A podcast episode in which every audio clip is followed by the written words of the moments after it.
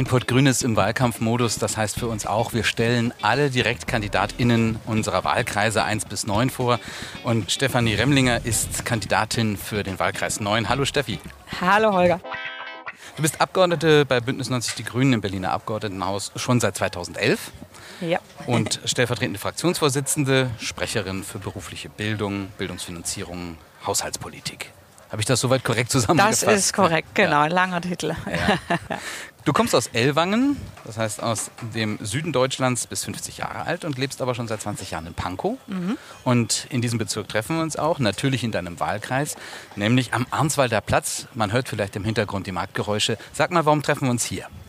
Wir treffen uns hier, weil ich hier äh, zur Zeit auch äh, wöchentlich meinen Marktstand mache, also mit zum Markt gehöre, ähm, immer da bin für die Bürgerinnen und Bürger. Mir ist es äh, Anliegen, es ist immer interessant. Äh, hier ist es äh, nicht vorgefertigt. Ich weiß nicht, mit welchen Fragen die Leute kommen, aber es ist immer das echte Leben. Also das äh, mag ich den Ort sehr und habe euch hierher bestellt, dass ihr mal das Feeling mitkriegt. Ja, du bist ja auch Politikprofi. Wie lange bist du jetzt schon in der Grünen Partei? Ich bin seit 2004 Mitglied von Bündnis 90 Die Grünen, genau. War erst in der BVV für fünf Jahre und dann jetzt, wie du schon gesagt hast, seit zehn Jahren im Berliner Abgeordnetenhaus. Was sind denn deine grünen Werte? Also wofür stehst du in der Politik? Also grundsätzlich bin ich natürlich erstmal zu den Grünen gekommen, weil die Grünen die für mich absolut richtigen Werte haben. Ne? Äh, ökologisch, sozial, basisdemokratisch, gewaltfrei. Äh, da kann ich mich anschließen. Ich war, war und bin insbesondere bei dem demokratischen Thema. Das ist ja äh, alles, was da dahinter steckt, hat mich hierher gebracht und lebe ich auch. Das sind die bürgerrechtlichen, die emanzipatorischen Themen, die Frauenthemen, die Vielfaltsthemen, die Antidiskriminierungsthemen. Für mich heißt es auch, immer so Politik zu machen, dass ich eben immer mit den realen Menschen im Kontakt bin, mit ihnen rede, immer da unterstützen möchte, wo sich schon was regt. Also ich bin so eine Empowerment-Frau, die sagt, wo eine Bürgerinitiative wie hier am Arnswalder Platz den Platz pflegen will, dann muss die unterstützt werden. Ne? Und ja, und, äh, und, sonst eben auch mich für die, für die Belange der, der Schwächeren ein, einzusetzen, gerade auch in der, in der Bildungspolitik, die ich ja mache. Du kandidierst ja jetzt nicht zum ersten Mal für den Wahlkreis 9. Beschreib doch mal kurz deinen Wahlkreis. Also was ist dir in deinem Wahlkreis besonders wichtig?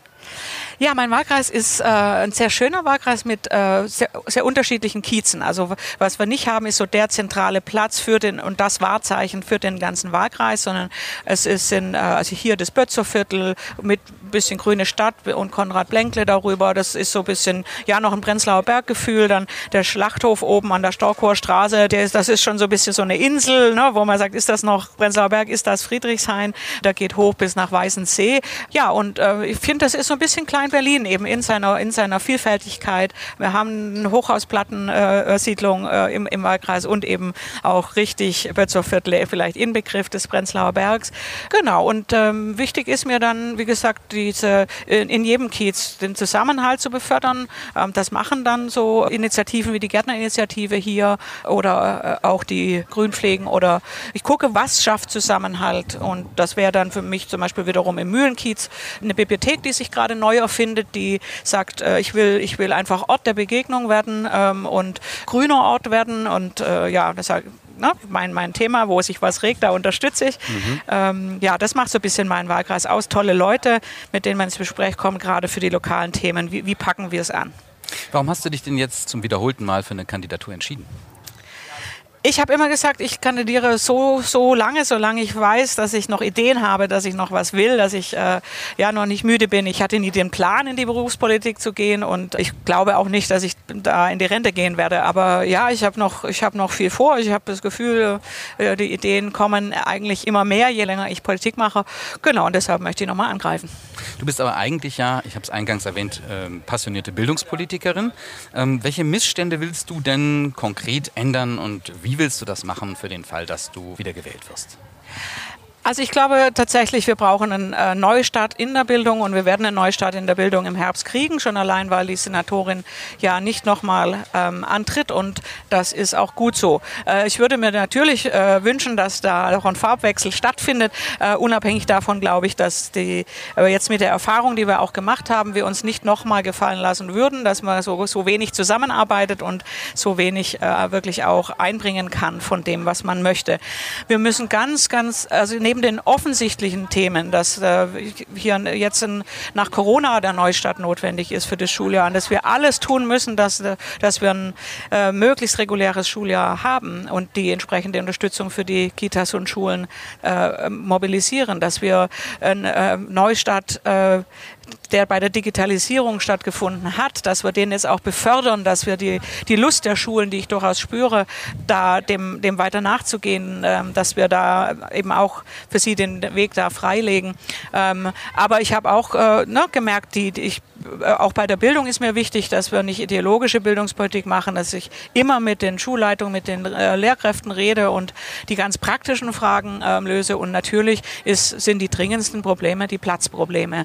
Ne? Und da musste ich schon auch in, äh, im letzten Jahr zwei, wo klar war, dass Scheres aufhört, immer verhindern, dass da alles den Bach runtergeht. Also dass der Kita-Platzausbau weitergeht, dass der, dass der Schulplatzausbau weitergeht. Also auch neue Schulen? Neue Schulen gebaut werden, die Schulen auch saniert, die bestehenden saniert werden, aber äh, wir brauchen dringend noch äh, für viele tausend Schüler neue Plätze und die große Herausforderung ist da, dass wir so lange weiterbauen, bis auch die Schulen, die jetzt überfüllt sind, wieder äh, entzerrt werden können. Also dass da, wo jetzt zu viele Kinder in den Klassen sind. Und das sind Zahlen, die werden immer gerne hinten runterfallen gelassen, dass wir 6000 Kinder mehr in den Schulen haben, als eigentlich reinpassen.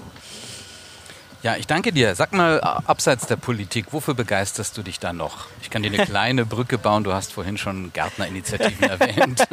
Ja, es ist tatsächlich, äh, genau. Ich bin äh, mittlerweile passionierte Kleingärtnerin, äh, bin äh, eine Heilkräutertante, bin äh, so unterwegs, dass wir äh, auch mit unserer ganzen, ja, gemeinsam mit Freunden in der Anlage, dass wir alle sehr, sehr ökologisch und gärtnern und versuchen, den Bienen und den Hummeln immer, immer Nahrung zu bieten. Ähm, das ist äh, natürlich auch irgendwie ne, äh, grün politisch, aber es ist für mich vor allem eine ganz große Entspannung. Ähm, also im Vergleich zu den ganzen Texten, die man liest, für den Social Media, wo man unterwegs sein muss, dann einfach mal in der Erde zu wühlen. Ja, ich habe dich ja, wenn du dich erinnerst, auch mal äh, zusammen mit Helene in deinem Kleingarten besucht. Wir hatten ja schon mal eine Podcast-Aufzeichnung für ein Pott Grünes. Du bist also durchaus schon Podcast erfahren. und da habe ich deine Kräuterbeete bewundert und ich erinnere mich, du hast ganz viele einzelne Kräuter noch beschrieben. Also da kennst du dich offensichtlich auch richtig gut aus. Ja, ich würde sagen, ich bin eine Enthusiastin, also keine Expertin. Ich kann das jetzt nicht die biologisch die Arten äh, irgendwie definieren, aber ja, ich lese immer Kräuterbücher und äh, sammle so ein bisschen alle, alle aus den alten Kräuterbüchern, Hexenbüchern, was ich da so lese, was es denn alles so gibt an Kräutern, die wir wir alle gar nicht mehr kennen und dann versuche ich ein Exemplar zu ergattern. Und ja, mittlerweile habe ich so 60, 80 verschiedene Heilkräuter. Hm. Ja, wir sind jetzt mitten im Wahlkampf, es sind noch einige Wochen. Wie bist du denn erreichbar, wenn man dich zwischenzeitlich mal was fragen möchte oder auch äh, dich unterstützen möchte? Ja, ich freue mich natürlich über Unterstützung, bin aber auch für alle Fragen immer erreichbar auf allen gängigen Medien. Äh, ich bin auf Facebook, ich bin auf Twitter, ich bin auf Instagram, äh, ich habe eine eigene Website, ich bin aber auch sehr gerne einfach physisch erreichbar in, der, in meinem Wahlkreisbüro in der Meyerbeerstraße 30 in, im Komponistenviertel in Weißensee. Alles klar, wir werden natürlich auch auf deine Website und weitere Kanäle verlinken in den Shownotes. Ja, Steffi, vielen herzlichen Dank, dir einen erfolgreichen Wahlkampf und ähm, ich drücke dir die Daumen. Daumen. Ich danke sehr, genau. Es wäre wichtig, äh, dass die Grünen stark werden. Mach's gut. Ciao. Dankeschön. Ciao.